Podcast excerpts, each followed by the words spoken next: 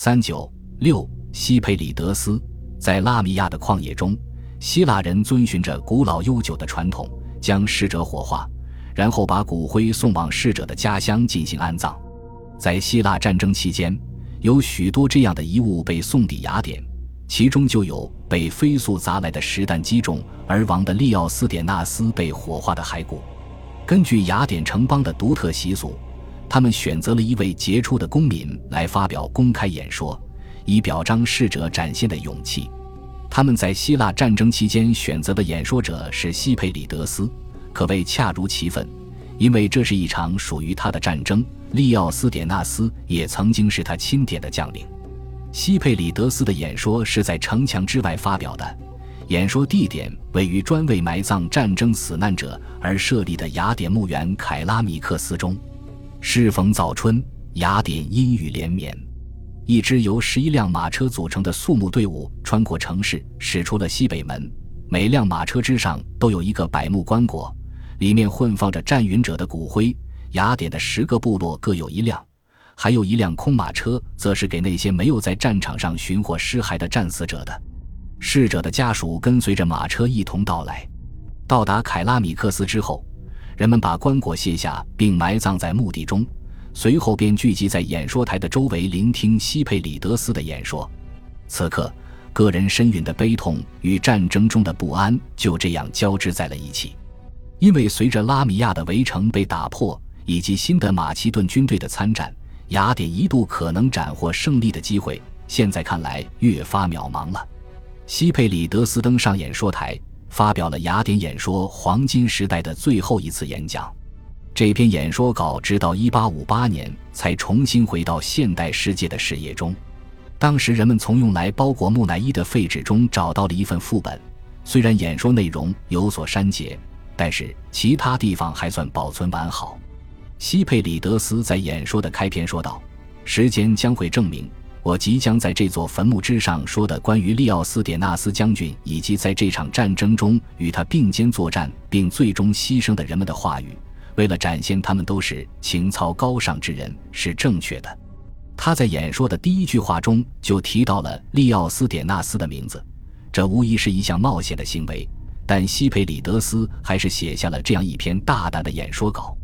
因为其他相似题材演说的开篇。都会使用令人困惑的抽象表述，或者援引古老的神话内容，而西佩里德斯则打算开篇就颂扬一位有血有肉、真实存在的英雄。他会给雅典人塑造利奥斯典纳斯的形象，来对抗马其顿人心目中的亚历山大大帝。他将围绕利奥斯典纳斯塑造一种个人崇拜，希望通过这种有悖民主政治的修辞风格。来激励信奉民主制度的雅典赢得这场陷入僵局的战争。我以这位将军开篇，因为那是唯一正确的选择。西佩里德斯继续说道：“正是利奥斯典纳斯目睹了希腊的耻辱与退缩，希腊被腓力二世和亚历山大大帝收买之人暗中破坏。正是他看到了我们的城市需要一位杰出的领导者，就像所有希腊人需要一座引领的城邦一样。”他为了自由，将自己奉献给了这座城市，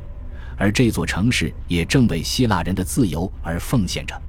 人群中那些冷嘲热讽者可能并不愿意将利奥斯典纳斯盛赞为自由的捍卫者，他只是一个戎马一生的雇佣兵，不受任何思想观念的影响，只有对亚历山大大帝的仇恨与对胜利的热爱。他与马其顿人共同成长，一度为马其顿人卖命。甚至都没有在他为之奋斗的城邦中生活过。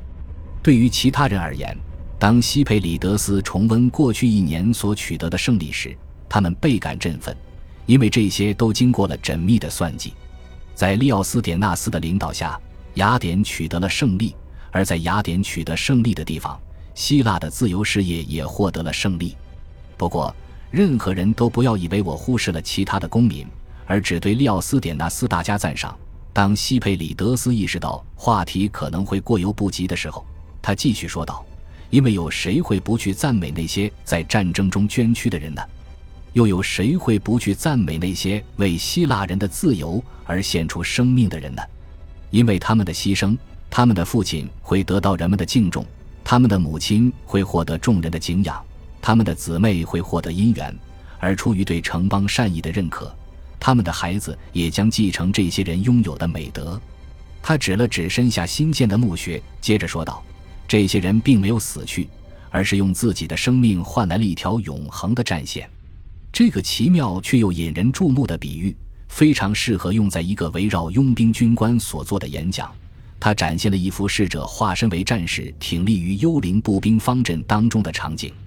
西佩里德斯试图用这样一席话来安慰从雅典前来悼念的人群，